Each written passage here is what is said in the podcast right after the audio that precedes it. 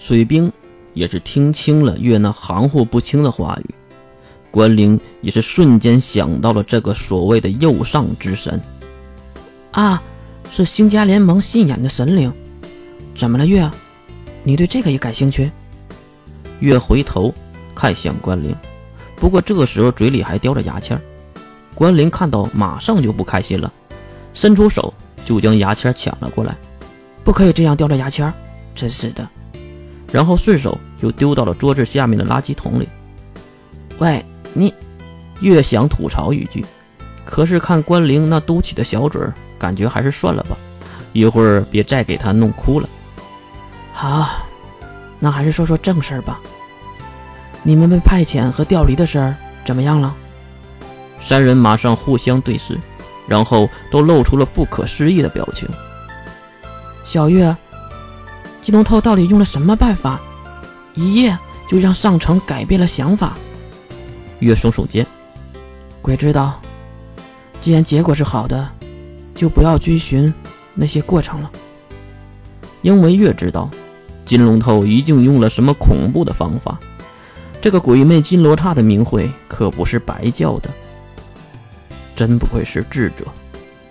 虽然我对那个放浪不羁。目中无人的态度感觉很不爽，不过我承认他很厉害。水兵能夸人，还真是不容易。不过还是不喜欢总谈这个金龙头。月也是从心理和生理上都不太喜欢这个金龙头，即使他是为自己效劳。好了，不聊这个了，说说最近校区站的事儿吧。水招的成绩怎么样了？这个话题。可让月岔开的够大的，水兵一时间都没反应过来。啊，你为什么要问我妹妹的事儿？很明显，水兵有了防御动作，好像从第一次见到水昭后，月就总是问起他。月也是毫不吝啬地喊了一句：“大舅哥，你说什么呢？我不就是问问我未来老婆的这次成绩吗？”小月。关灵比水兵的反应还大，一把拉住了月的胳膊。再看水兵，也用鄙视的眼神看向了月。谁他妈是你大舅哥呀？想打水招的主意？你再投胎几辈子吧。这个就是做哥哥的态度。即使是自己最亲近的人，想泡自己的妹妹，马上就变成了敌人。切！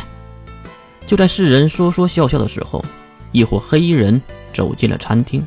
直线来到他们的面前，其中一个人低着头对月说道：“琉璃月大人，当家的找您有事儿。”月看向他们胸前挂着标识，是星家联盟的人。白东，水兵说出了这个人的名字。三人对视，月站了起来：“一起去吧。”好，四人就这样离开了餐厅。当然。饭钱是星家联盟的人给结的。坐上了商务车，车子开往了战区边缘的大型酒店，就是那个被星家联盟包下的酒店。经过向导的带领，四人来到了大型会客厅中。刚刚落座，白东和白南就从角落的木门中走了出来。白东对着守卫和保镖们摆摆手，他们也是推门而出。巨大的会议室中。只剩下了六个人。抱歉，这个时候找您，月妹妹。白东坐在了月的对面，白南抽出了椅子，坐在一旁，并将脚放在了桌面上。对于白南的这个性情，在场的其他五人都没有太过在意。白东哥，有什么急事吗？月也是没有多废话，而是直奔主题。白东先是沉思了一下，然后才无奈的点点头。唉，是的，有一个大麻烦。S 零二指名道姓的要调查我们，而且还派了两位指定特派部队的人来，恐怕来者不善呐。指定特派部队？一旁的士门好奇的重复了一句，水兵则是帮忙回答了士门的疑问。中帝国特种国防组织。S 零二的尖端力量，指定特派部队，一共有四十个人，每个人都有一个代号，而且每十名递增一个等阶，前十名是最强的。比如，水兵看向了月，月当然想起了指定特派部队的五号，就是那个第十校区女子横纲学院的校长，和自己相同的自发电者。